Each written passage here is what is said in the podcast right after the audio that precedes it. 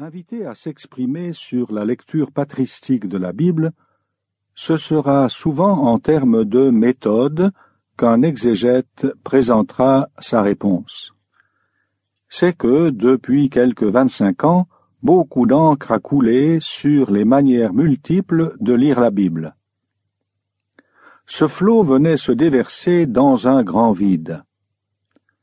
La chose peut surprendre, mais il n'y a pas longtemps qu'on entend parler d'exégèse historico-critique.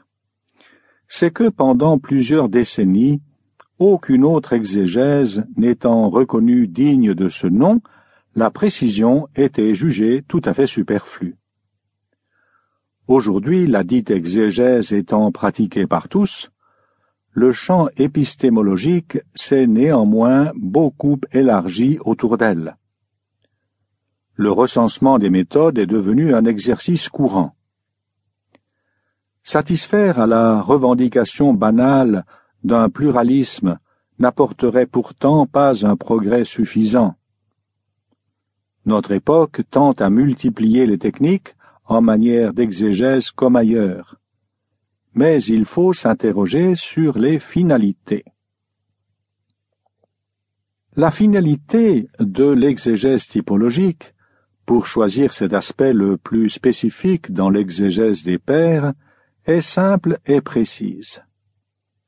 Elle vise à rejoindre dans l'interprétation de toute la Bible les affirmations les plus avancées du Nouveau Testament, prologue de Jean, épître deutéropaulinienne, sur le mystère du Christ.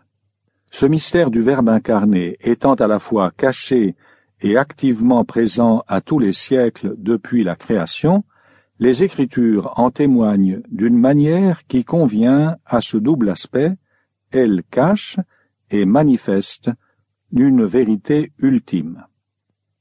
Le mystère du Christ éternel se manifeste comme tel seulement dans sa relation à l'origine, et celle-ci ne nous est accessible que par la voie risquée à la fois impossible et impérieusement requise d'une remontée de tous les temps jusqu'au premier. C'est pourquoi les figures du Christ les plus nécessaires à la signification de son mystère sont celles que le récit assigne à la proximité du commencement. Les principales figures du Christ se lisent très loin du moment de sa venue il s'ensuit que le lieu par excellence de la typologie est le Vieux Testament, et dans celui-ci les récits du Pentateuque.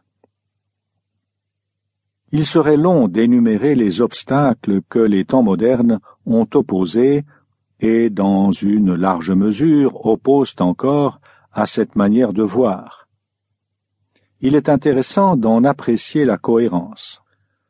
Du côté de la théologie d'abord, une approche moins déductive et fructueuse a ramené l'attention sur la genèse des affirmations christologiques et dans celle-ci sur leur discrétion initiale, quand elles restaient à distance d'une ontologie du Verbe préexistant. Les présupposés d'une lecture christologique de l'Ancien Testament peuvent donc avoir perdu de leur pouvoir de stimulation. Du côté de l'exégèse, celle-ci s'est vue d'abord perturbée par la science historique la plus contestatrice, après quoi les instances ecclésiales, surtout depuis l'encyclique Divino Afflante Spiritu de Pie XII en 1943, dont le cinquantenaire coïncide avec celui des sources chrétiennes, ont appuyé de tout le poids de leur autorité et appuient encore une recherche sur le même terrain, celui de l'histoire. En plus du simple goût de la vérité, les exigences professionnelles ont poussé les exégètes à s'intéresser en priorité à ce qui pouvait être prouvé scientifiquement, ce qui les conduisait certes à bonne distance de l'exégèse typologique.